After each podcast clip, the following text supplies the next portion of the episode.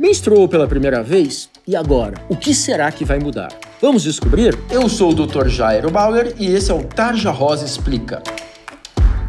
A menarca, que é como chamamos a primeira menstruação, é um marco na vida de muitas garotas. Além do significado simbólico, mudanças reais acontecem em seus corpos. Logo após a primeira menstruação, ações hormonais cíclicas exercem transformações importantes no processo de crescimento. A garota cresce apenas cerca de 7 centímetros até chegar à sua estatura final. Os genitais sofrem alterações internas, como o crescimento do útero, e externas, como o aumento das mamas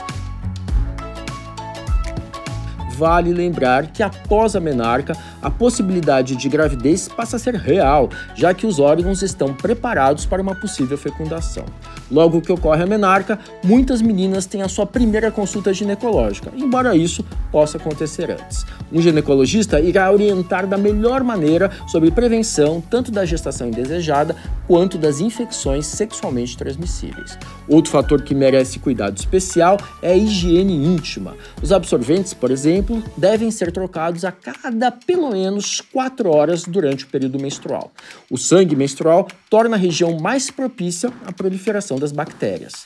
No início, esse ciclo menstrual pode estar bastante irregular, o fluxo pode ser intenso e pode provocar cólicas. Em casos assim, é importante procurar um ginecologista para que ele possa investigar ou até prescrever algum medicamento.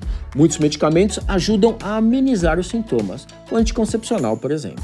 Além de controlar o fluxo menstrual, ele também auxilia no controle da oleosidade da pele, muito comum nessa idade.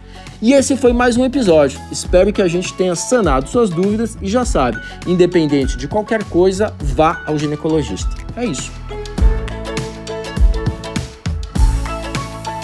Para outros assuntos como este, comportamento e saúde feminina, siga o nosso canal Tarja Rosa Oficial nas demais mídias sociais e não deixe de visitar nossa página www.tarjarosa.com.br, onde você vai encontrar muitas matérias e informações. É isso aí.